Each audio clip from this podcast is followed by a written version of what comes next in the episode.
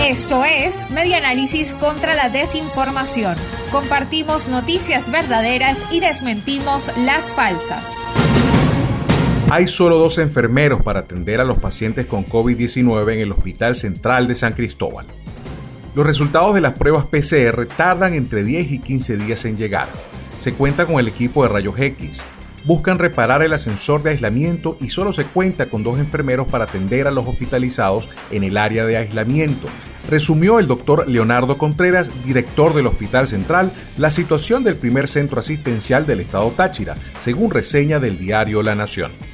En cuanto a los comentarios de que no hay tratamiento para los pacientes COVID-19, aclaró que si tomamos la raíz de la historia de la enfermedad, sabemos que el tratamiento es sintomático y es aislamiento, reposo y eso se está dando. No existe tratamiento específico. Seguramente algunos exámenes tendrán que hacerlos por fuera porque no los hay.